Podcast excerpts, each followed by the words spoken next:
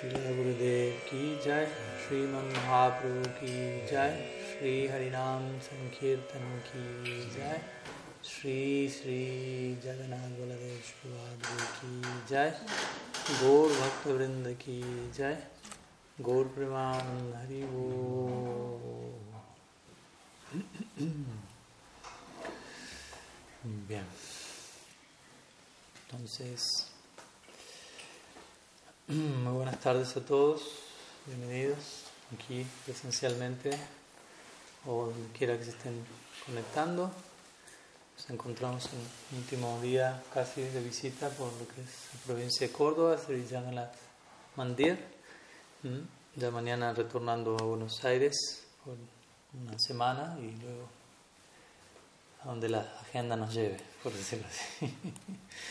Luego visitando algunos otros lugares, Colombia, Costa Rica, Estados Unidos, en servicio, ojalá de Guru Vaishnav. Entonces, como todos los domingos, o casi todos los domingos, estamos reuniéndonos para compartir eh, algunos puntos en relación a preguntas que puedan tener, temas sobre los cuales deseen que podamos uh, explayarnos el día de hoy, por lo que no sé, si hay alguna pregunta los aquí presentes o a los aquí presentes en formato virtual. No han enviado ninguna por el momento todavía, así que si alguna duda, alguna consulta que quieran plantear, podemos comenzar con ello. Me gustaría si pudiera hablarnos un poco acerca de los diferentes gurus con los que nos se encuentras la misericordia de encontrarse a lo largo de su práctica o su vida devocional, bueno, Diksha, Siksha, y bueno, si pudieran ahondar un, poco en esos conceptos, ya que a lo largo de esta semana nos han estado llegando quizás eh, algunos comentarios de algunas personas interesadas en el proceso Bhakti que hablaban justamente del principio del Guru, y si usted pudiera no sé, explayarse sobre esos conceptos. Bueno, repito un poco la pregunta. Bueno, no sé si habrá escuchado, está un poco cerca, pero la pregunta básicamente tiene que ver con compartir algunas ideas respecto al principio del guru y cómo este principio se, se expresa, se manifiesta en diferentes formas, eh, en parte considerando aquellos que de alguna manera se sienten inspirados en el sendero del bhakti y naturalmente la idea del guru es algo que no podemos pasar por alto. ¿no? Entonces, ¿qué, podemos decir al respecto? Y sí, eh, naturalmente cuando hablamos de... Y eso es importante aclararlo, ya se ha aclarado, pero se puede seguir reaclarando, que cuando hablamos de bhakti, así como tantas otras áreas de aprendizaje, pero de bhakti puntualmente, el principio guru es, eh, por decirlo así, obligatorio. pero una obligación, no, no, no, una obligación desde el lugar que entendemos la palabra obligación, porque antes estamos con la idea de algo obligatorio, decir me obligan a hacer algo en contra de mi voluntad o algo así, ¿no? No lo siento, pero toca hacerlo. Pero no hablamos de ese lado, sino hablamos de cuando algo es completamente evidente y obvio y es una necesidad que yo mismo entiendo, se vuelve obligatorio. En ese sentido obligatorio. Es como, no puedo no hacerlo. ¿no? Desde ahí las escrituras dicen cosas como Tad Vijnanartam Sa Gurum Evavi Gachet Samit Panishratriyam Brahmanishtam Svatar Upanishad declara una versión del mismo verso del Bhagavad Gita Tad Dice aquel que está indagando en la dirección del más elevado bien, Vijnana tal persona debe aceptar un guru hablan en, tiempo imperativo, evavi gachet. Cuando en sánscrito los versos terminan en bavet, evavi con et generalmente es como imperativo. Tiene que hacerlo. Pero de vuelta, no como una imposición artificial, sino como diciendo, tiene que hacerlo. Desde ese lugar, no tiene que hacerlo, sino como, tiene que hacerlo. No es como decir, si usted quiere recibir de arquitecto y un día construir un, un edificio, tiene que estudiar arquitectura. no, es que estamos diciendo algo disparatado, sino que la conclusión más obvia y con el mayor sentido común posible, si realmente quiero eso. De la misma manera, si yo quiero alcanzar amor por Krishna, quiero indagar en la dirección del más elevado bien, Vijnana Artam, que es Purusharta, prema, Pancham, prema del amor divino, he de aceptar un guru. Pero como una de vuelta, como una conclusión natural, como la más natural de las conclusiones, no como la más superficial de las imposiciones. son, son dos extremos opuestos, la más natural de las conclusiones, la más, la más superficial o forzada de las imposiciones. Y obviamente, lamentablemente, a lo largo de la historia, en el nombre del, del, principio, el guru se ha confundido una cosa con otra, y mismas personalidades actuando, posando como gurus o, discípulos, ¿no? no muy entrenados, digámoslo así, interpretan ese concepto de ese lugar, como guru es aceptar algo que, de lo cual no estoy convencido, de lo cual no tengo plena fe. El otro día hablábamos un poco de eso, ¿no? de que antes de uno, creo que fue aquí, sí, fue aquí seguro Okay. De que a la hora de uno aceptar un guru, no hay previo a eso también. Eh, idealmente, por ejemplo, oficialmente aceptar un guru, aceptar diksha de un guru, volverse un discípulo de esa persona, uno tiene que no tener duda alguna de esa persona. Eso hablábamos un tiempo atrás. ¿no? ¿Por qué? Porque lo que se espera es que haya entrega total.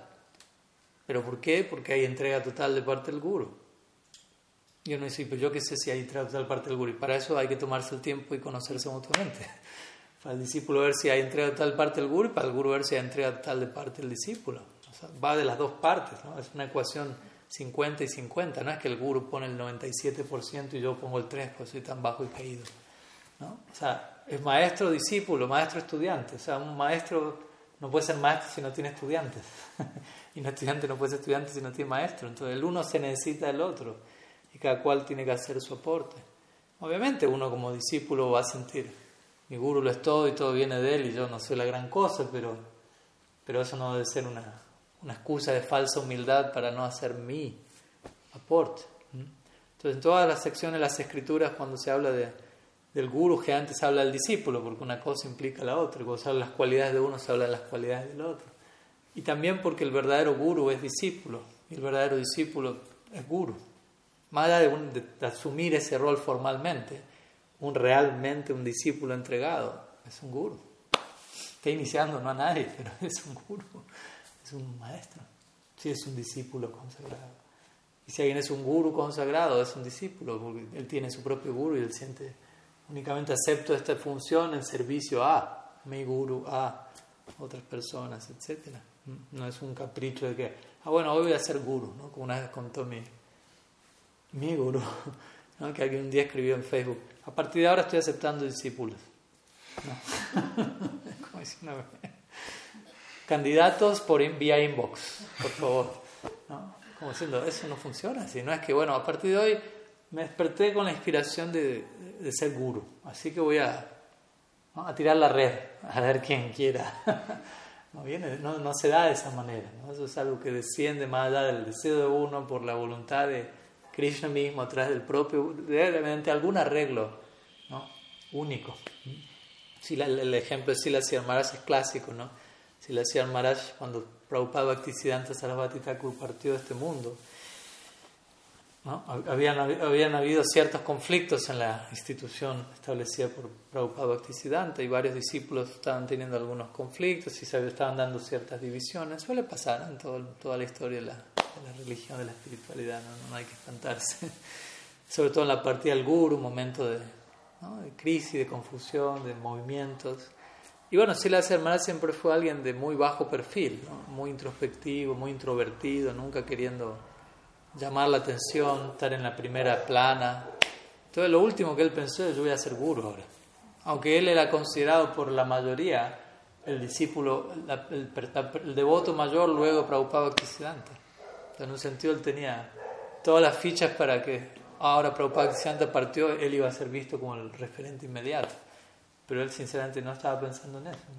Entonces, él había pensado, me voy a Eka Chakra, a la tierra del Señor Nityananda, a tomar refugio en él allí, en pocas palabras.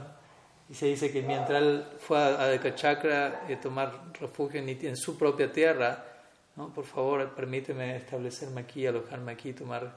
Él escuchó un que Nityananda le respondía. digo esto para que veamos, no, no es que él se conectó a Facebook y dijo, no, Nityananda mismo le dijo, ah, tú estás pidiéndome el refugio, pero tú no estás dispuesto a dar el refugio a nadie. ¿no? Como diciendo, quiero que tomes el rol de, tu guru partió de este mundo, hay almas inspiradas con tu persona y considero que es importante en esto. Y él dijo, bueno, pero mi naturaleza es tal que no me interesa ir por la vida buscando gente y aceptando discípulos. Yo voy a quedarme en mi lugar haciendo vayan. Y si alguien se acerca allí y es sincero, obviamente, no cualquiera, yo lo acepto. Como que ese fue el contrato.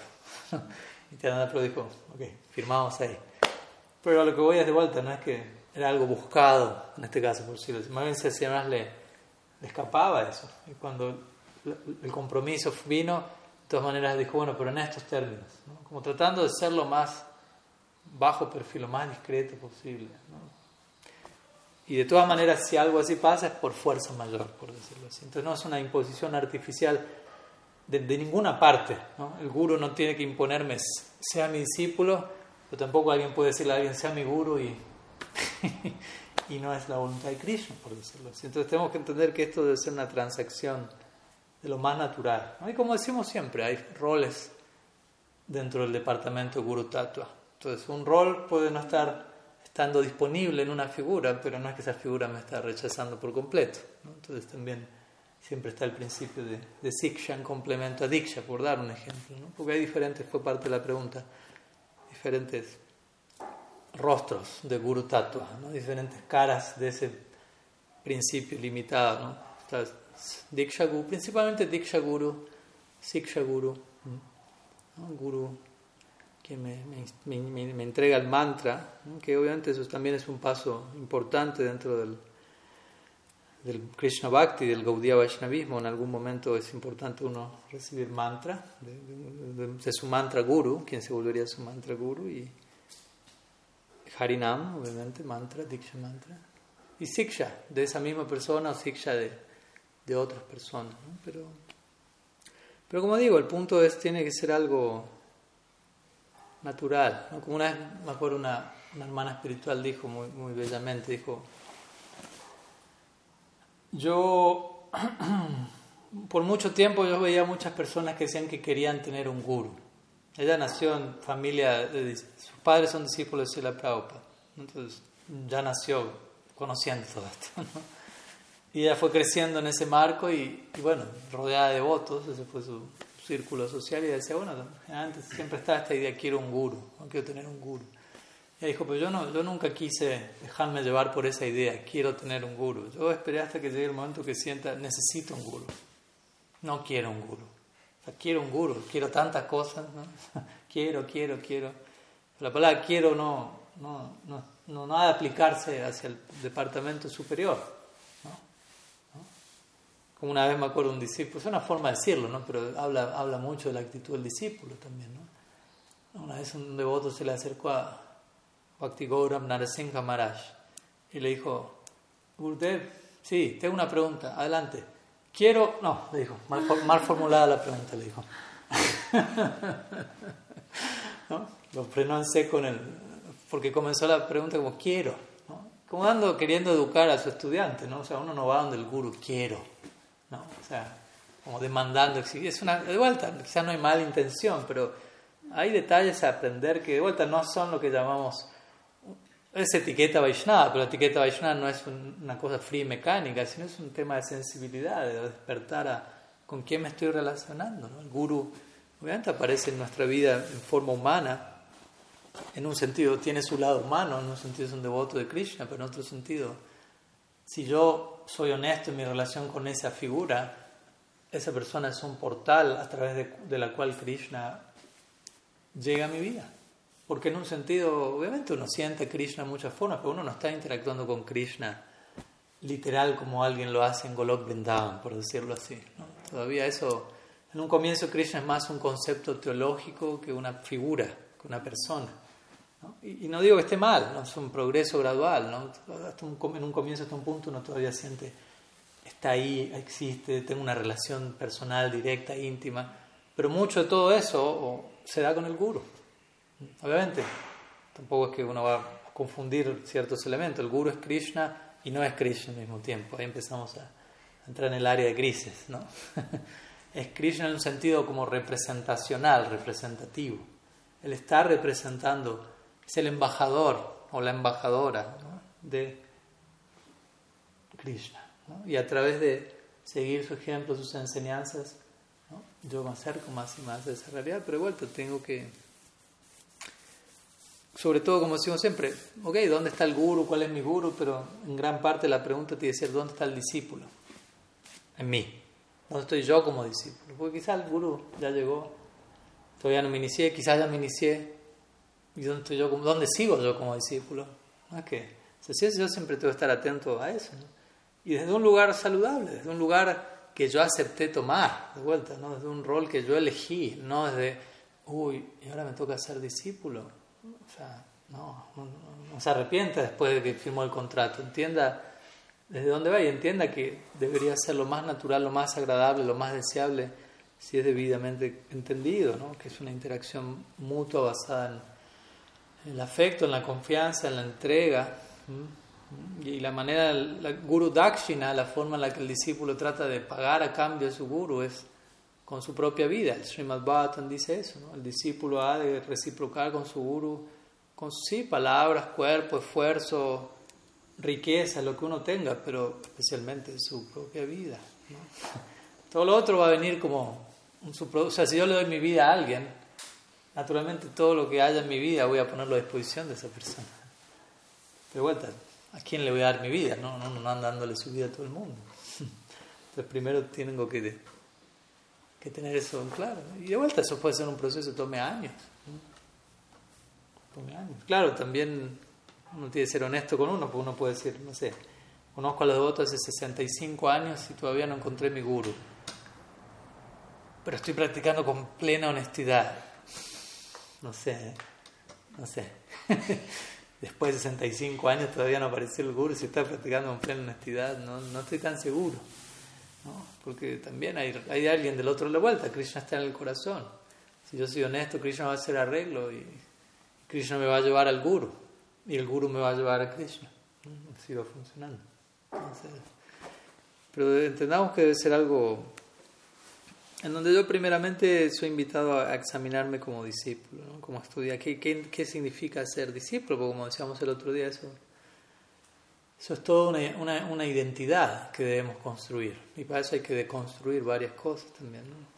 Pues yo, yo, sirvo a mi guru, pongámosle que uno es discípulo, uno tiene su guru, sus gurus, y uno quiere servirlos. Ahora, ok, ¿desde dónde los sirvo? ¿Qué proyecto en mi servicio a esas personas? Quiero complacerlos, estoy interesado en lo que a ellos les interesa o estoy interesado en servirlos de la manera que a mí me gusta y que a ellos les guste eso. Y yo quedar satisfecho porque ellos están satisfechos con lo que yo acabo de hacer. O porque ellos van a hacer, a reciprocar como yo considero que me hace bien que reciproque. Cosas así, en donde uno si se pone a analizar todavía está simplemente queriendo que la otra persona lo sirva a uno. ¿Se entiende la idea? ¿no? yo no se lee. Atrás he escuchado un ejemplo de, de Harida que es uno de los tantos renombrados Gaudiya Vaishnavacharyas, y él, en una ocasión, él estaba en su cuarto, tenía ya 80 años por ahí, ¿no? estaba absorto en su práctica, ¿no? estaba muy interesado en otras cosas, tenía su goshala con las vacas y prácticamente no hablaba con nadie, con las vacas nomás. Y de repente llegan unos discípulos con una maleta llena de rupees, de dinero. Y llegan, y, y, la historia cuenta, ¿no? como que ellos se llegaban con mucho, como mira lo que le traje a Gurudev, ¿no? mira la donación que le estoy trayendo y con mucha expectativa de qué iba a decir, ¿no? Entonces llegan, entran, él está ahí como, está en su cuarto cantando y, y entran los devotos, ay Gurudev, todos trajimos esta donación, ¿no? Y se dice que él ni los mira, agarra la maleta, la pone abajo una sábana y sigue cantando. y, uno, y, el punto es qué pasa ahí con el discípulo. ¿no? Obviamente el guru no es tonto, el guru entiende desde dónde me lo están trayendo, ¿no? están pensando y con esto, con esto lo hicimos. ¿no? ¿Qué iba a decir Guru de semejante donación? Y no sé qué, y él pudo percibir todo eso, entonces él no respondió en absoluto. Él tomó la dona, él lo tomó, pues dijo, bueno, para que se beneficien, voy a tomarla, la voy a usar al servicio de Krishna. Pero no les voy a hacer ningún. Ah, bueno, mañana vamos a armar un cartel de los que dieron la dona. A veces existe eso en los templos, pero también eso ocurre un doble filo, ¿no? Vamos a pasar a toda la comunidad la lista de quienes dieron la donación. Y a veces es más una cosa de que el que dio la donación sienta. Pues si yo doy una donación, la, pues la quiero dar, ¿no? Para que la anden anunciando toda la comunidad. Eso no tiene mucho que ver. Una vez mi Guru Maharaj dio ese ejemplo. Él dice que en una ocasión, todos los meses le empezaron a llegar 100 dólares a su cuenta. Durante varios meses, anónimo. Hasta nunca supo quién fue. Y empezó a glorificar a esa persona que nadie sabe quién es.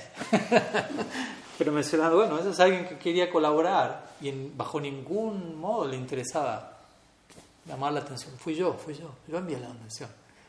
Así Gurudev sabe que yo la envié y, sabe que lo estoy sirviendo y está completo. O sea, entendamos que el Guru es, quizás no es omnisciente y no lo sabe todo en ese sentido, pero Krishna está operando a través de esa persona y en ese sentido, Krishna sí es omnisciente y puede mostrarle al guru algo que el guru por sí mismo, por decirlo así, no sepa. Y en ese sentido, si uno está haciendo servicio al guru, no es que necesariamente él se tiene que enterar. Cada cosa estoy haciendo por él, para él, para que sepa todo lo que estoy haciendo por él. Él lo sabe. ¿no? Hay que, eso implica entender guru tatua. ¿no? no es solo una persona. Krishna está teniendo eso presente y, y, y Krishna lo está recibiendo de uno en la forma del guru. Entonces no hace falta estar viendo a ver qué dice, que se entere, que lo sepa, que, se anuncie, que, toda la comunidad lo sepa. O como digo, le, ofrendo esto al guru y, que, después quiero que el guru, con eso que le di, haga tal cosa, lo haga de tal manera, lo use de tal forma. No dice, no, eso no, no hubo ofrenda de, partida, simplemente estoy titiriteando al guru. ¿no? O sea, quiero que él haga lo que yo quiero como a mí me place. El guru se dice, bueno, gracias y lo tiro, se lo regalo a no sé quién, y uno no debería tener ningún problema. Pues a mí no me interesa ver qué hace con eso, me interesa tener la posibilidad de poder servir a esa persona y complacerla. El resto ya va más allá de mí. Si, si transgredo esa línea, ya no estoy ocupado en Guru Seva, estoy, ocupado en Guru Boga. ¿no? Como se dice, está el Guru Sevaka, el Guru Bogi y el Guru Tyagi. ¿no? Guru Tyagi es el que renuncia al Guru. Tyag renuncia. Guru Bogi es el que disfruta del Guru, el que necesita, lo tiene ahí, lo glorifica incluso, pero en, última instancia lo, lo, tiene como una figura para satisfacer su necesidad psicológica de, alguien que me apruebe constantemente o alguien a quien yo le dé algo y yo sienta, ay, quedo bien parado y me quiere, y lo, utilizo más como un vehículo para que, que, me, que me apruebe, básicamente. me, y el guru no es la función del guru, más bien todo lo contrario, el guru probablemente me, vaya a sacar de la zona de confort, me vaya a corregir, si hay mucha confianza me va a castigar. El punto es hasta qué punto no está preparado para eso. En sentido, como un padre, una madre me va a castigar. Y generalmente nuestros vínculos más importantes son padre-madre. Entonces, para uno ¿cómo decirlo?, incorporar samskaras aún más poderosos, porque uno formó en gran parte su identidad en los primeros años de esta vida y esa identidad se formó en base en gran parte de los samskaras recibidos de padre y madre, que uno obviamente no los desmerece, pero ahora uno está en un proyecto de decir quiero incorporar nuevos samskaras, nuevas impresiones espirituales, generar una identidad espiritual, necesito entonces impactos incluso más poderosos que eso. Y para eso necesito a una figura no que reemplace a mis padres, pero de alguna manera que, que cumpla un rol similar desde otro lugar y, que sea alguien sumamente influyente en mi vida para yo permitir esa influencia, pero yo me debo también abrir a eso. Y de vuelta es gradual. Pero si todo lo que estoy diciendo le causa a uno pánico, lo más probable es uno no está preparado para aceptar un guru todavía. Y tampoco debería ser un problema eso. Hay personas que en esta vida no van a aceptar un guru, así formalmente hablando pero pueden vincularse con la práctica, ser favorables, ir progresando y en su próxima vida que así. tampoco lo digo así relajado, ah, bueno, entonces no, no, es para mí en esta vida, no, no tampoco digo eso, pero cada caso es único. Y el punto es que sea cual fuera el caso, que si se hace, se haga bien, porque también en el nombre de hacerlo se ha hecho mal muchas veces. Y después las consecuencias a pagar son delicadas, uno dice, no, no es la idea. Y entre medio pérdida de fe y perturbación y la lista es larga. Entonces, Entonces es importante, ¿no? Importante entender todos estos elementos y eso toma, toma tiempo, pero, pero sí es, como digo, ¿no? Es, debería ser la, conclusión más natural, ¿no? la decantación más obvia. Necesito un guru, como decía esta madre, no quiero un guru, necesito un guru, ya se, se vuelve una necesidad imperante. Bien entendida, de vuelta, uno puede decir necesito, también puedo decir necesito un guru desde un lugar psicológicamente disfuncional, ¿no? necesito un guru no porque me, acabo de pelear con mi marido y porque mi papá falleció, ¿no? uno también puede proyectar cualquier cosa. Pero si entiendo bien las cosas y llego a la conclusión necesito un guru, entonces en ese momento probablemente también Krishna vaya a hacer los arreglos para proporcionar eso. Y mientras no llegué a ese punto, igual me, me voy preparando. Quizás sé que debería necesitarlo, pero no lo siento. No me voy a obligar a sentirlo a la fuerza me refiero, ¿no? aunque también tengo que hacer un, un poco de mi lado para tener un poco de, honestidad, de humildad, de reconocer solo, no puedo acceder a ciertas verdades, no puedo entrar en contacto con, con Bhagavan si no tengo el vínculo cercano con alguien que está allí, que está conectado a otro guru, que hay parámpara por medio, etc.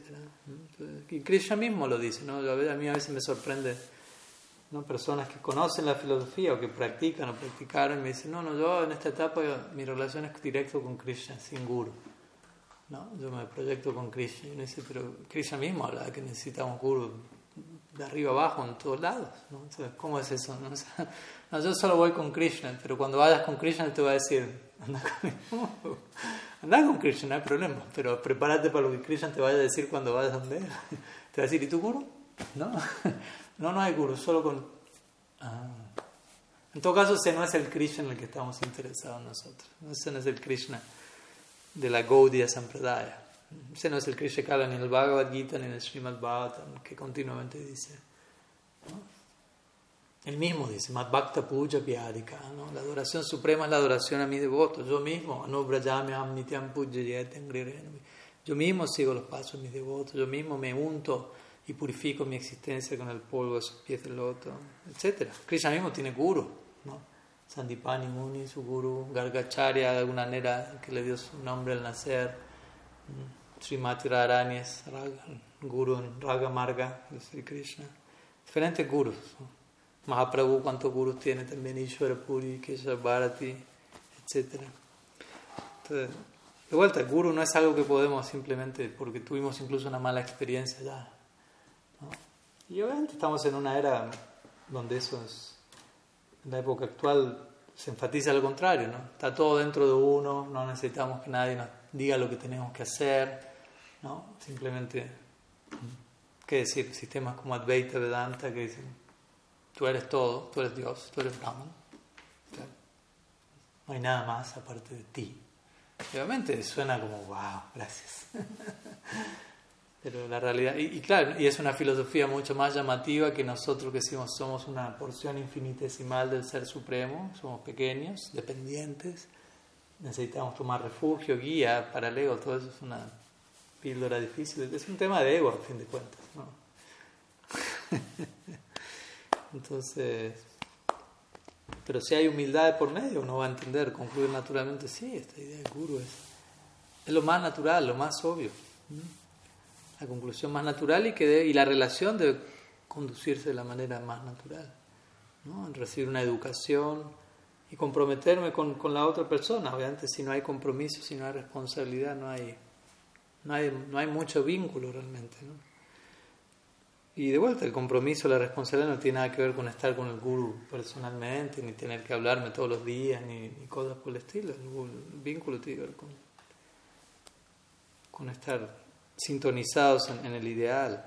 Hay discípulos de Sila Prabhupada que, que nunca conocieron a Sila Prabhupada en persona. Uno ni se puede imaginar eso hoy en día. Uno patalea si su guru lo está visitando una vez por año, una vez por una semana o no sé qué, no sé cuánto. Yo nunca conocieron a su guru en persona. Y, y, después de 60 años siguen practicando y tienen su vínculo. Entonces, ups, Entonces hay que también tener eso en claro. El, el guru está ahí para hablarme de algo, enseñarme algo con su ejemplo, con su, con su discurso, que va idealmente está en línea con su ejemplo, y ya, o sea, no, esperemos más del guru, porque en, un sentido ahí hay demasiado. ¿Qué tanto yo estoy tomando plena ventaja de, de eso que ya está, más que pretender más? Hoy justo estaba viendo una, por otro lado, está ligado, una... Eh, ya pasamos a la siguiente pregunta, una... Una pregunta le hicieron a, Jordan Peterson, un, psicólogo contemporáneo, cristiano, y estaba teniendo una entrevista con ah, Dave Prager, que es otro cristiano que tiene su, universidad, su canal de YouTube, etc. Y él le pregunta a él, a Jordan Peterson, dice, bueno, tú generalmente te expresas en términos diciendo de que tú actúas como si fueses cristiano. Entonces le dice, ¿qué quieres decir con eso? Pues lo repites continuamente, ¿no? Como que él no suele decir soy cristiano, dice yo actúo tal como si fuese cristiano. Y él empieza a responder, muy buena respuesta, básicamente le dice, no me, no me animo a decir que soy cristiano porque eso es demasiado. ¿Qué implica realmente serlo? ¿No? Y él cita a Nietzsche, que Nietzsche diría en un momento, solamente hubo un, cristiano, fue Cristo. ¿No? Como diciendo, ¿quién está a la altura de eso? ¿No? Hay, mucho en la línea de lo que hoy también mi guru me ha respondido en la primera pregunta. ¿no? Nos pueden decir si acepté a Cristo o acepté a Mahaprabhu, acepté a mi guru, es el punto aquí. Pero de la boca para afuera lo decimos todos. ¿no? Pero la cosa es lo que pasa de la boca para adentro. Entonces, más que estar jactándonos de él es mi guru, yo soy su discípulo, dice esto, más bien debería darme vergüenza incluso decir soy discípulo. ¿Qué, qué esto? Más bien debería estar preocupado en ver ¿qué es todo lo que implica ser discípulo? no en una neurosis, pero sanamente decir, no, no me atrevo a todavía ya sentirme estoy ahí. ¿no? Quizá uno a veces lo dice, ¿quién es tu guru? Soy discípulo, pero, pero en un sentido interno sentir, eso no, no tiene fin. ¿no? sí, actúo tal como si fuese eso, pero no me atrevo a lo que implica el ideal, todavía me estoy enterando de eso, lo estoy descubriendo este, en este tiempo y no sé si algún día voy a terminar. No, no, quédese tranquilo, no. Desde ese lado un sentimiento de, de humildad tiene que ir surgiendo más y más. Entonces, algunas ideas para un lado, para el otro, pero ligadas al tema de guru. Obviamente se pueden abordar de distintos lugares, pero hoy surgió esto. Bueno, seguimos con otra pregunta. Aquí hay una pregunta enviada por um, Braja Hari, si no me falla la vista. Sí. Dice, el Sikshastakam, en el Sikshastakam de Sri Chaitanya explicando la frase Vidya Badu Jivanam, Srila Bhaktivedanta Tripurari Maharaj ha citado lo siguiente. Gopi Janavidya Kala Preraka. Krishna es el amo Preraka de las gopis, quienes son las potencias Kala del conocimiento, Vidya, de aquel amor, de aquello que es el amor caracterizado por la compasión. Me preguntaba por este amor caracterizado por la compasión. ¿Es posible que pueda, por favor, elaborar un poco al respecto?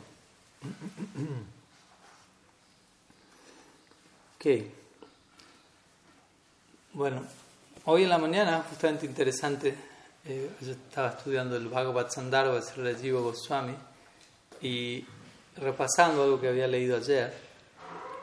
Y, él cita esta misma línea en el Bhagavad Sandarbha. Esta línea viene del Gopal Tapani Upanishad, originalmente.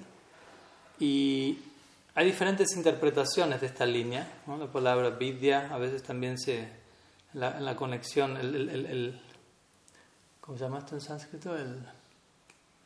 la conjunción de, En astrología también se dice, ¿cómo se llama esto? Cuando dos ceras están como el, cuando pasa a un lado el... Ay, no tengo ahí, bueno, ya va a venir. Pero bueno, a veces una palabra, por ejemplo, aquí dice Jana Vidya, y Vidya puede referirse a conocimiento, pero cuando la palabra termina en A, Jana Vidya, también la puede ser Avidya. ¿no? Vidya o avidya, ese es mi punto. ¿no? Y a lo que voy aquí es que en un sentido también se puede interpretar esto en relación a vidya y, y Jiva Goswami explica en el Bhagavad Sandarbha que el concepto de avidia, que obviamente en este plano significa ignorancia, en pocas palabras, toma la forma, como estuvimos hablando estos días, en Brindavan, de ignorancia en el sentido de que las gopis ignoran el Aishwarya en Krishna, y eso les permite servirlo a él como gopis, en la intimidad de, una relación romántica. Pero bueno, aquí la, versión que da mi Guru Maharaj en su comentario del Sikshastakam es considerando el, el término vidya, que sería conocimiento. Entonces aquí él menciona que Krishna es el amo de las gopis, quienes son las potencias de conocimiento. En otras palabras, tiene que ver con el concepto de Sarup Shakti también. De aquel conocimiento que es amor caracterizado por la compasión. Esta última frase, que es sobre la cual Braja Hari pregunta, en realidad no está tan incluida eh, en, en, la línea, ¿no? sino que es como una elaboración de eso, si se quiere, ¿no? un poquito en relación también al... Y todo esto en el marco de, recordemos, Vidyavadu Jivanam. ¿no? La pregunta aquí se da en ese marco, ¿no? el primer verso del Sikshastakam, el cual, en el cual Mahaprabhu uh, anticipa, por decirlo así, todo lo que va a venir. Allí se mencionan siete glorias del santo nombre, las cuales son elaboradas en los siete versos subsecuentes. Y Bhaktisiddhanta Sarasvati Thakur menciona, así como el fuego tiene siete lenguas, en la cultura védica se describe el fuego con siete lenguas. Entonces, él aquí eh, está hablando del fuego del Harinam Sankirtan. Entonces dice, bueno, hay siete efectos de ese fuego. Y los menciona. Chetudarpanam Arjunam, Bhavamaha Nirvapanam, Sriyakara Vachandrika Vidaranam, Vidyavad Jivanam, Buddhivardhanam, Pratipadam Purnam Brita, Aswadanam, Sarvatma Snapanam. Son los siete efectos y debido a semejantes efectos, Param Vijayati Sri Krishna Sankirtana. Suprema gloria de Sri Krishna Sankirtana. Y Bhaktivinoda Thakur conecta estos efectos a las distintas etapas de Srada a Prem. Pero bueno, no me voy para ese lado, ya es otro, otro, otro viaje. Entonces aquí Vidya Bhadu Jivanam significa la esposa de la vida llamada conocimiento. Harinam Sankirtan es la esposa, Badu, de la vida, Jivanam, Vidya. El punto acá es Vidya, por eso se conecta con esta otra línea que también habla de Vidya. Y Vidya Badu Jivanam, en otras palabras, significa es eh, el, el, esposo de la vida llamado conocimiento, no la esposa, perdón. Entonces, eh, se refiere al Swarup Shakti, básicamente. Harinam es Sri Krishna y Harinam es Shaktimam, el energético, y Swarup Shakti es Shakti, la energía interna. Entonces, el uno está presente en el otro, ¿no? Niya Sharva Shakti, todos los Shakti están en el nombre de Krishna.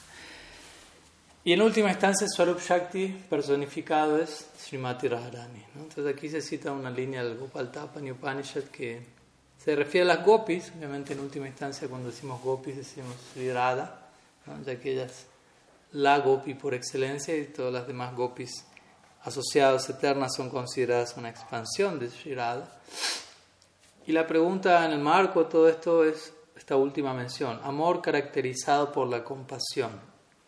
Elaborar al respecto sobre el concepto de amor caracterizado por la compasión. Pues eh, por un lado, la o sea, cuando aquí hablamos de amor, obviamente estamos hablando de Prem Bhakti. ¿no? Las gopis son personificaciones de, un tipo de Prem Bhakti. Y alguien puede no tener Prem Bhakti y puede tener compasión. O sea, la compasión es inferior al amor divino. En este mundo la compasión es lo más elevado. En el mundo espiritual la compasión es lo más bajo. No por desmerecerlo, obviamente, pero... y toma otra forma, porque en un sentido uno aquí se compadece del sufrimiento de otros, y el sufrimiento de otros aquí es por ignorancia generalmente. En el mundo superior nadie está sufriendo por ignorancia, o sea que esa compasión no existe.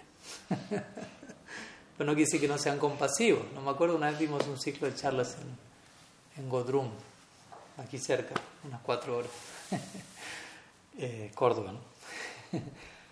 sobre la compasión. Creo que fueron como cinco o seis clases. Fue un ciclo interesante. Hablamos de diferentes formas de la compasión. Compasión para con uno, compasión para con otros en este mundo, compasión para con Krishna, en el lila, diferentes formas que la compasión va tomando.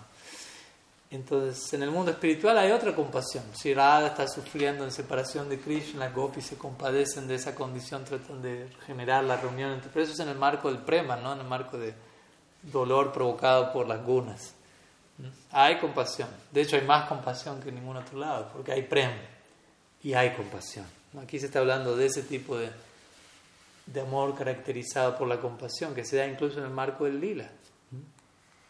Y obviamente, otra forma que eso va a tomar son, es cuando estas personas, las gopis, por ejemplo, aparecen en un lila como el Gor lila, no aparecen como gopis, aparecen como sadakas, y en el humor de sadakas encontramos profunda compasión. Los seis solamente brindaban son caracterizados por um, Srinivasa Acharya en su Sad Goswami Astakam como llenos de compasión, como océanos de compasión, básicamente.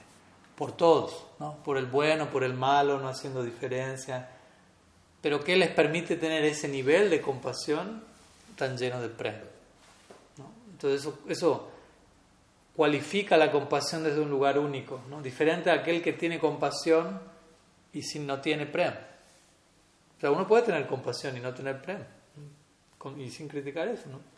Esa, mi guru más diría, incluso de hecho antes de llegar al prem y, querer pegar un salto cuántico hacia la morada de Brindavan, uno en el camino a eso, en todo caso, tiene que asegurarse de estar siendo debidamente compasivo.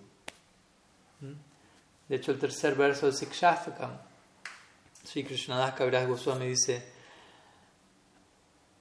A menos que uno cante el santo nombre abrazando del todo este verso, uno no va a llegar al prem. Y si uno canta el santo nombre en el espíritu de este verso, uno, este, este canto conduce al prem. El verso obviamente es Trinada Pisa Nichina Tarora Pisa Vishnu. Tarora Pisa Gishnu no significa más tolerante que un árbol, pero al mismo tiempo, ¿cuál es la tolerancia al árbol? Bhaktivinoda dice. No es que tolerar como el árbol es aguantar. ¿Cómo tolera el árbol? ¿No? Está lloviendo, aguanta nomás el árbol, lo están cortando, aguanta nomás el árbol. Mientras todo eso está pasando, alguien lo está orinando, no encontró baño cerca, alguien está haciendo un graffiti, alguien está tallando, que fuere, alguien está echando. El árbol no protesta, pero eso es secundario, está dando continuamente. Refugio, sombra, aire, fruta, dando, dando, dando, dando, tolerando, tolerando. Tolerando en el marco de dar. Y compasión tiene que ver con dar, no, con recibir, con brindarme al otro. Tu Bhaktivinoda Thakur, en su comentario del Sikshastakam, él diría, esta compasión de la que Mahaprabhu habla en este tercer verso se traduciría como, o sea, esta tolerancia, perdón, de la que Mahaprabhu habla a través del ejemplo del árbol, en realidad se refiere a una, compasión pura, libre de envidia. Así la traduce Tino Thakur. Es una idea mucho más clara que simplemente escuchar tolerancia. Sí, tolerancia, pero ¿qué tipo de tolerancia? Uno de vuelta, tolerancia simplemente entiende, a veces hasta me reprimo. ok, aguanto porque me toca, no puedo hacer nada al respecto. Pero no, no es que uno está muy dedicado en ese momento. Porque uno está dice compasión pura, libre de envidia. Ahí aparece la idea de la compasión de vuelta. Libre de envidia, ¿no? El otro me está atacando, lo que fuera, me doy. Como decíamos ayer, si alguien me ataca, tengo más razones para tener más compasión que en ningún otro momento. No es que tengo más razones para saltarle la yugular. Esa situación es precisa para yo poder ejercer la compasión, sin envidia. Y ese tipo de actitud me lleva al prem, ¿no? Entonces, ahí vemos cómo se van combinando todas estas cosas. Y este verso habla de siksha, del de nishta, no habla de prem. ¿no? Habla de la actitud a tener antes de llegar a prem y en el marco de eso cultivar la compasión. Entonces mi punto es que nuestra meta sea el prem de brindaban semejante ideal tan elevado. No quiere decir que nos vamos a pasar por alto la compasión y...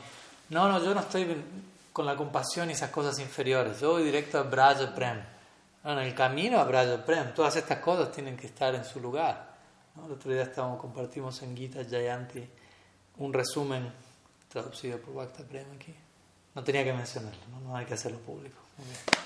Pero lo pongo a prueba, también, también es parte eh, de él menciona en un punto, ¿no? Krishna el Bhagavad Gita le va describiendo a Arjuna diferentes cosas, diferentes cualidades, y luego él termina hablando en un momento de la devoción, pero él habla de otras cosas antes para mostrar cómo su devoto debe adquirir todas esas cualidades en el, en el, camino de ser su devoto. No es que soy devoto y por lo tanto no, no, estoy, no soy desapegado, no soy compasivo, no soy lo que fuere, eso no es bhakti. Eso están principalmente en otros. Los budistas están con la compasión principalmente. Yo voy a amar a Krishna. Claro que quizá la compasión del Vaishnava sea distinta a la del budista, pero no quiere decir que uno tenga que, que saltearse ese escalón. De hecho, no se puede. Entonces, primero uno tiene que sustentar su base, mi Guru Maharaj diría, crear un, un fundamento, un, un cimiento de compasión universal. Porque esa es la realización. Santa raza tiene mucho que ver con eso. Obviamente uno no aspira a santa raza, pero a veces se da a entender, o santa raza significa en gran parte santa. Santa viene de estar en shanti. Shanti es paz, santa es pacífico. Entonces, ¿Cómo voy a estar en paz? Gran parte santa raza tiene que ver estar libre de todo egoísmo y tener compasión por todos. Yo de santa raza es lo más bajo en la escalera de raza en nuestra escuela. Pero no, de vuelta, el que está ahí en Prema, en la Gopi, que aquí se mencionan, cuando ellos están llenos de todo eso. ¿no? Y eso se ve en el Lila, en el Krishna Lila y todavía más claramente, como digo, en el Gaur Lila. Cuando una Rupa Manjari aparece como Rupa Goswami, vamos a ver qué tolerancia tiene, qué compasión tiene. Está en el pináculo del Braja Prem, pero tienen compasión por todos los seres. son completamente virtuosos, humildes, dedicados, amables. todas, las, todas las buenas cualidades posibles que nos podamos imaginar deberían estar en un devoto. Y claro, también las escrituras dicen, alguien puede ser muy avanzado y por momentos no exhibir cierta buena cualidad. Por momentos, ¿no? Esto no es una excusa para decir, tiene todas las malas cualidades, pero es re avanzado.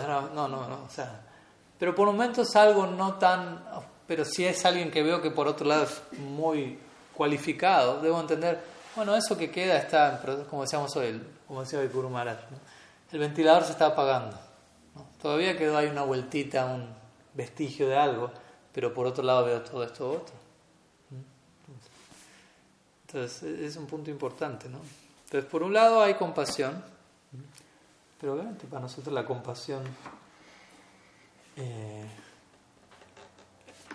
como seres humanos por partir de este lado es importante, pero no lo es todo también. Generalmente la compasión en este mundo es relacionada a empatizar con el sufrimiento del otro. Y el sufrimiento en este mundo generalmente tiene que ver con la ignorancia. Y está bien uno. Si, si uno no tiene eso, uno no, no, se, no, extiende una mano a nadie, básicamente. Y uno no es un, demasiado humano. Pero el punto es qué pasa si me dirijo a un lugar donde nadie está en ignorancia y nadie está sufriendo debido a la ignorancia. ¿No? No como una vez le preguntaron, no, no, no, no, no le preguntaron, creo que un devoto lo preguntó. Por ejemplo, el budismo enfatiza mucho la compasión, como que la compasión es el camino, ¿no? Y realmente trabajan sobre eso, y de vuelta, aunque sea otra escuela y otro ideal, obviamente uno puede aprender cosas, ¿no? Pero también uno se puede preguntar, bueno, pero ellos, para ellos la compasión lo es todo, pero en el nirvana, ¿cómo, cómo, ejerce, cómo se expresa la compasión ahí? porque no hay nadie. no, es, un cero al que ellos aspiran a un punto. ¿Y ahí? ¿no? ¿Qué hacemos con la compasión? Para nosotros la compasión tiene un lugar aquí y la compasión tiene un lugar allá. Va a tomar otra forma de vuelta. En el lila, ¿no? Ahora estamos orando a Krishna y se compadezca de nosotros, ¿no? Y cuando Krishna se compadece de nosotros lo suficiente, quizá nosotros no vamos a compadecer de él en el lila. ¿no? y a proporcionarle alivio y, en, servicio a él. ¿no? Es algo que parece muy patas para arriba, pero así funcionan las cosas. Entonces la compasión es, es fundamental, pero como digo, puede haber compasión sin amor. Cuando digo amor, digo prema, ¿no? porque de vuelta, la palabra amor es como decir Dios, fe, y cada cual tiene su idea diluida de todo eso. Aquí estamos hablando con términos muy específicos. Entonces uno puede tener compasión, debe tenerla antes de llegar a Prem, como dijimos, compasión pura, libre de envidia, nista, Y de, acuerdo a esa, actitud, el canto con esa actitud me lleva a Prem. Entonces podemos ver la compasión como algo favorable hacia el logro del Prem. Pero otra cosa es alguien que tiene Prem, pues, ¿qué compasión va a haber en esa persona? Entonces, en el caso de aquí se habla de, de las copies. Como digo, en el marco del lila parece que no exhiben compasión, la están exhibiendo. Uno quizás no se imagina, pero lo que siente, no sé, un Priyanarma saca o una Manjari cuando ve a Radha o a Krishna desesperado en separación del uno del otro y, y, se compadece, pero en un nivel de profundidad que no podemos concebir, y esa persona está dispuesta a dar su vida millones de veces únicamente para gestar la unión entre ambos. Esa es la disposición de estas personalidades. Estoy dispuesto a morir millones de veces para gestar la unión. Obviamente nadie muere, pero la por ponerlo en palabras, la disposición es, tengo esa disposición ¿no? Ah, para que eso ocurra. Y es debido a que no puedo evitar empatizar con eso, porque la compasión tiene que ver mucho con, la, empatizar, ¿no? con, vivir lo que el otro vive. Entonces, Y el nivel último de compasión se da en el amor, porque como vemos, cuando alguien ama, alguien experimenta un tipo, por ejemplo, de vuelta, vamos al lila por un momento. Radha, Krishna, los, habitantes, ellos están sufriendo a su manera, en el marco del amor divino. Entonces, si yo no desarrollo ese amor divino, yo no puedo ser muy compasivo, yo no puedo empatizar con ellos, yo no estoy siendo empático todavía. Pero una vez que desarrolle el prem, ahí puedo ser empático con ellos y con todo lo que haya de ahí para abajo. Entonces, ese nivel de prem representa la, compasión última. Hasta que yo no tenga prem, yo no puedo empatizar con alguien que tiene prem y que está necesitando compasión, por decirlo así, a, través del prem. Puedo tener una, una empatía, como hablábamos el otro día, empatía cognitiva, pero en términos psicológicos modernos, no una empatía afectiva. Ah, entiendo que estás sufriendo, pero como yo no conozco qué es eso, no lo viví, bueno, empatizo, lo trato de ayudar, pero otra cosa es si yo siento lo mismo o algo cercano, tengo, el otro tiene prem, yo tengo prem, ahí puedo empatizar de otro lugar, puedo usar, servir al otro compasivamente mucho más profundamente. Pero bueno, yendo a nuestra situación terrestre como sadakas, es importante trabajar la compasión. ¿no? Y obviamente para nosotros la compasión tiene que ver con y con esto ya pasamos al próximo punto, ¿no? Como las gopis mismas dicen en el Bhagavatam, Burida Janaha, Tavat Katamritam Tapta Jivanam, etc. Kaviviriditam Srimadatam Shravanam, no, Kaviviriditam Tavakatamritam Tapta Jivanam Kaviviriditam. Son esos versos que uno dice, pero ya aprendí, me lo, lo repetí. Kavi viriditam. Gracias. Sravana mangalam srimadatatam pubi grinanti buridajana. Las gopis están cantando allí, ¿no? Dicen, el kata acerca de ti es como un néctar que da vida a las almas que están moribundas por este mundo. El, hablar acerca de ti es algo glorificado por grandes poetas, grandes sabios, destruye toda reacción pecaminosa este Harikata está lleno de potencia espiritual y supremamente auspicioso de ser oído. Y aquellos que se encargan en esta tierra de diseminar ese mensaje son las personas que están ocupadas en la más elevada obra de beneficencia, obra de caridad. Digo esto porque está ligado a la idea de compasión. Como Gaudiya para nosotros no se puede compadecer en muchos niveles. ¿no? Tiene hambre, voy a abrir un comedor, les voy a dar de comer. Está enfermo, voy a abrir un hospital, los voy a curar. Son válidos niveles de compasión, pero hay una jerarquía en todo eso. ¿no? Yo le puedo dar de comer algo a alguien, ¿no?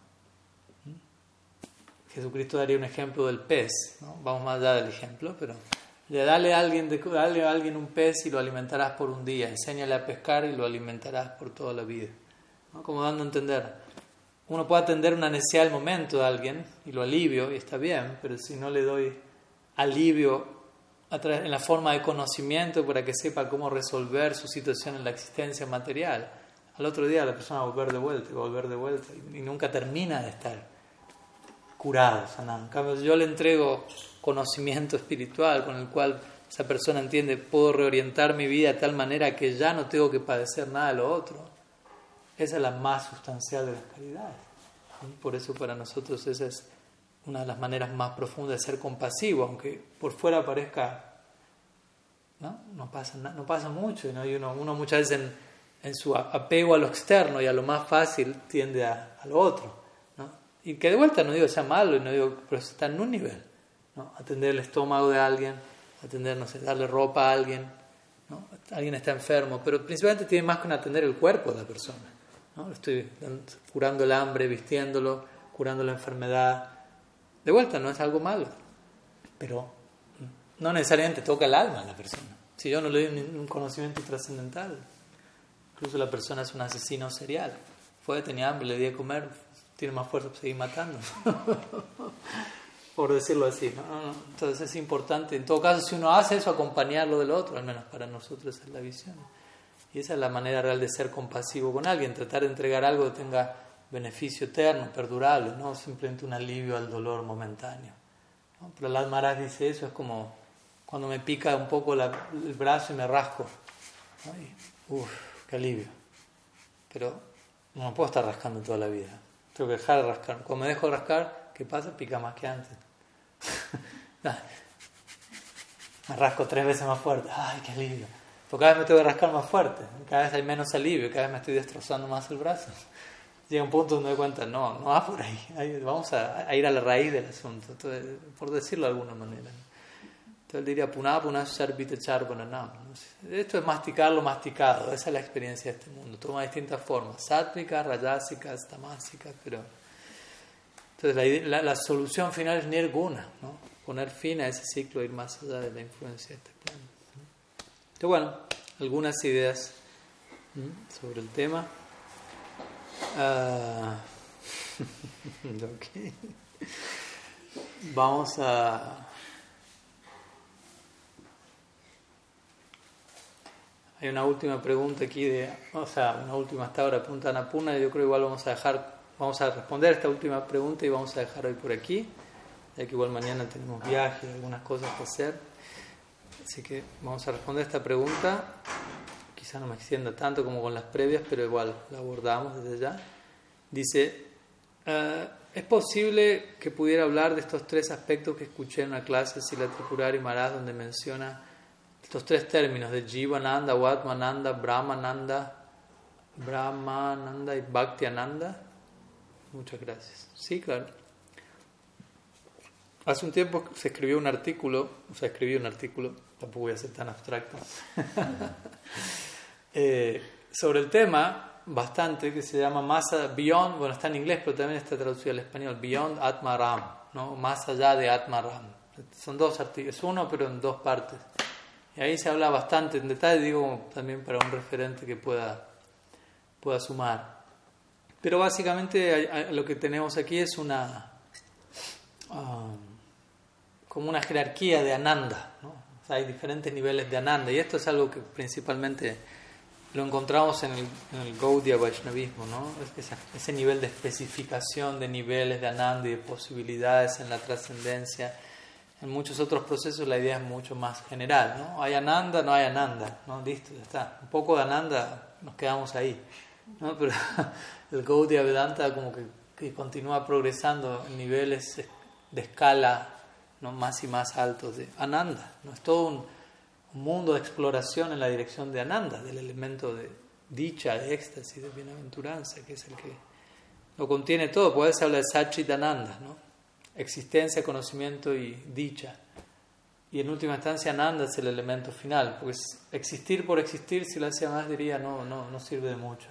Existir sin conciencia, chit.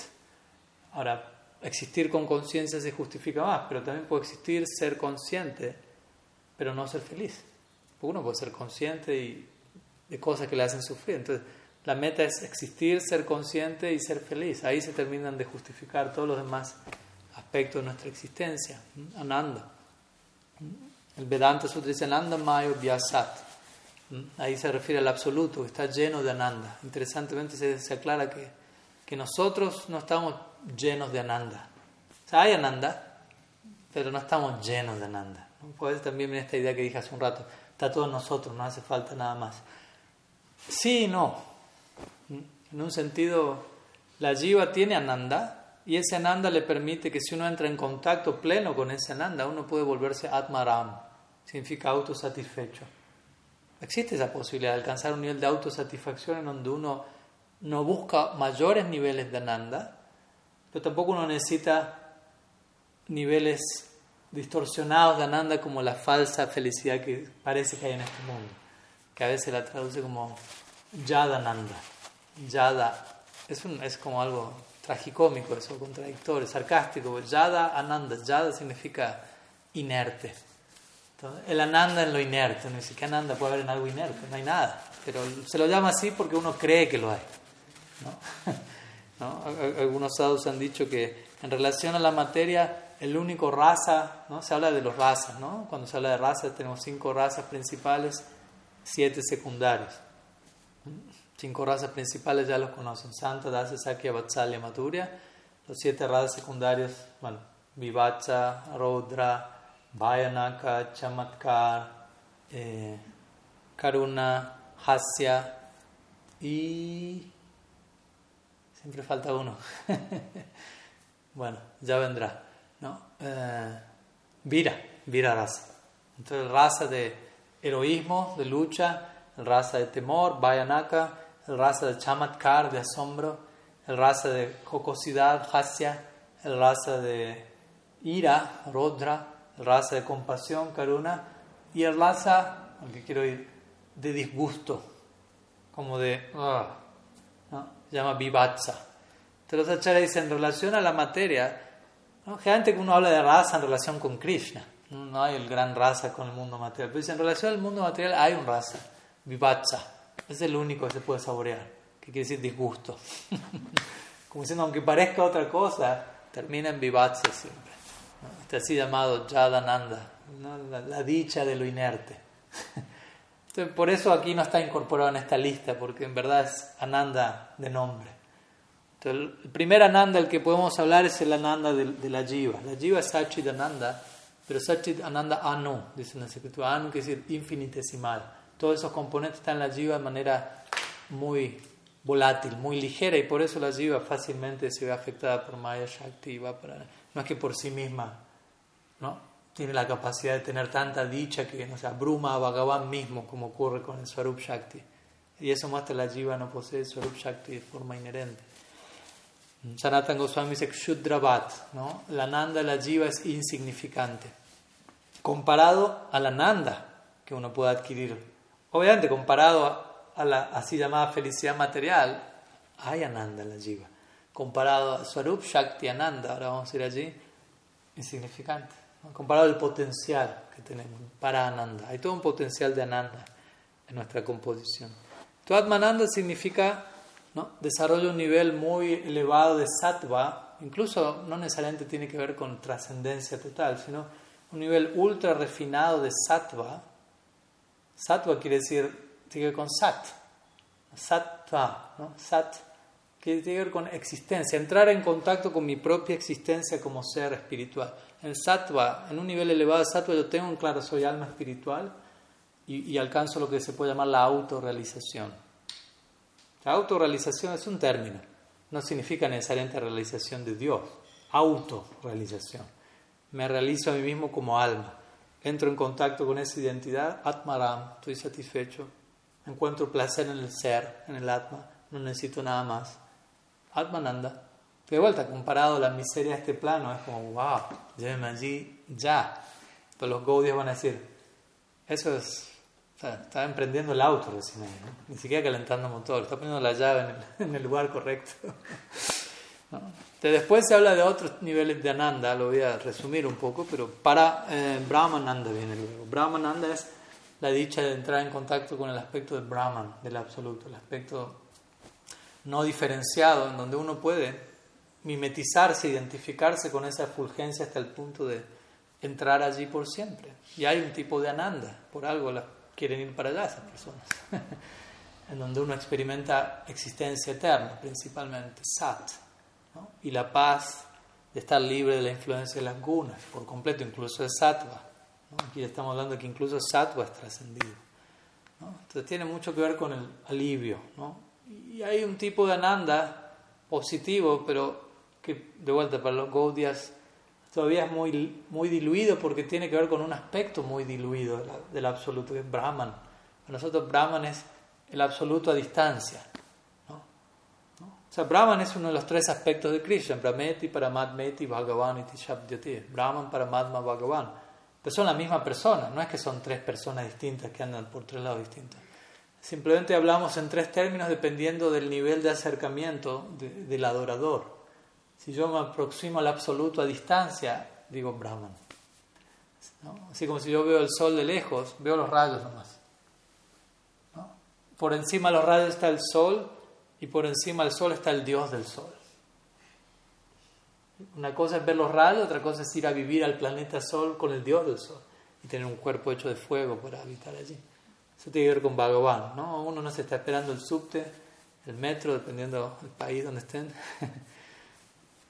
y, todavía, y uno, ¿qué es lo que ve a distancia cuando se asoma a ver si viene o no viene? Ve una luz. Sí, la luz es parte de eso, pero no lo es todo, no indica, no habla de todo lo que pasa ahí. Después para, avanza un poco más, oh, veo una forma, hay un vagón, se está moviendo. Después para, abre, entro, oh, hay gente, hay relaciones, hay interacción. La idea de luz quedó atrás, sigue estando la luz ahí adelante, pero de la misma manera, Brahman, Paramatma y Bhagavan. Entonces Brahmananda, hay una Nanda allí, en esa luz, pero la, idea, siguiendo Kaimutya Nyaya, es si hay una Nanda allí que es superior al Atmananda incluso, ¿qué decir de lo que hay, de la fuente de esa luz, Bhagavan? Y entrar en contacto con Bhagavan a través del Bhakti, a través de una relación de, amor, de afecto. Eso se llama Bhakti Ananda. O también a veces Swarup Shakti Ananda, porque Bhakti es la esencia del Swarup Shakti. Entonces cuando uno como Jiva se pone en contacto con Bhakti trata de entrar en, de servir a Bhagavan, de proporcionarle placer, seva a él en el marco del Bhakti, del Swarup Shakti, eso genera Bhakti Ananda, un tipo de bienaventuranza que es superior para uno y para Krishna mismo. Se dice que Krishna mismo, el más elevado tipo de Ananda es el que él experimenta en Swarup Shakti Ananda. Se dice que todas sus energías se encuentran inherentes en él, en Krishna, Swarup Shakti. Y, cuando él entra en contacto con todos esos Shaktis estando dentro de él, eso se llama Swarupananda. ¿no? la, bienaventuranza que Krishna experimenta en su propio Swarup, su propia forma interna. Pero cuando esa Swarup Shakti se expresa externamente de manera personificada, como si Radha, Lalita, Visakha, Gopa, Gopi, y él interactúa, eso genera un tipo de bienaventuranza superior, que se llama Swarup Shakti Ananda. Una cosa es el Swarup Ananda y otra es Swarup Shakti. Eso lo hablamos en estos artículos que, que mencioné hace un rato. Sí, bueno, algunas ideas. ¿no? Obviamente, dentro de nuestra escuela, principalmente nos enfocamos en este Bhakti Ananda. Si la Jiva Goswami, si la Rupa Goswami daría estos ejemplos, ¿no? cuando él habla de, de la bienaventuranza que uno tiene en, Bhakti, en niveles avanzados Bhakti, como Baba Bhakti, él dice Moksha Laguta Krit. Por ejemplo, él dice la la bienaventuranza de moksha, o mukti, otra forma de decir brahmananda, la gutta krit, se vuelve algo insignificante. ¿no? Él da el ejemplo, él dice, ¿no? o sea, millones de océanos de brahmananda no se comparan al agua que cabe en la huella de un ternero de Bhaktiananda. Eso es totalmente a nivel, aunque cuantitativamente parezca más y menos, cualitativamente estamos hablando de otro tipo de ananda. Porque hay otro tipo de nivel de interacción. ¿no? Están operando otros Shaktis. ¿no? Swarup Shakti. En Brahmananda no hay Swarup Shakti. ¿no? Hay, diversidad, no hay, interacción, no hay amor. En Brahmananda no. En Brahman no hay, hay nadie, básicamente, por decirlo así. Brahman, todo es Brahman, quietud, tranquilidad. Y bueno, tiene un nivel y hay personas que les gusta eso, ¿no? Tranquilidad, quietud y por ciertos samskaras cierta asociación desarrollar una afinidad en esa dirección y se proyectan en la eternidad allí y lo pueden lograr. Y nosotros por ciertos samskaras tenemos la afinidad de ir más allá de eso. Pero obviamente uno tiene que ser respetuoso si alguien aspira a esa meta, hay lugar para eso en la eternidad, es validado por las escrituras, tampoco uno lo va a desmerecer. Personalmente para uno no es deseable, pero hay maneras de buscar eso de manera legal, por decirlo así bueno, algunas ideas sobre el tema, para más detalles quizás puedan, como digo, leer este artículo, yo creo que ahí van a surgir algunos puntos interesantes, sobre todo en la dirección de, de Bhaktiananda, Swarup Shaktiananda y, y cómo eso repercute en nosotros y en Krishna mismo. Así que bueno, vamos a dejar por aquí y nos estamos viendo el próximo eh, fin de semana, el próximo domingo. Así que muchísimas gracias a todos por su tiempo. Srila Gurudev ki jai, Sriman Mahaprabhu ki jai, Sri Harinam Sankirtan ki jai, Sri Jagannath Baladev Subhadra ki jai, Gaur Bhakta Vrinda ki jai, Gaur Premananda, Gaur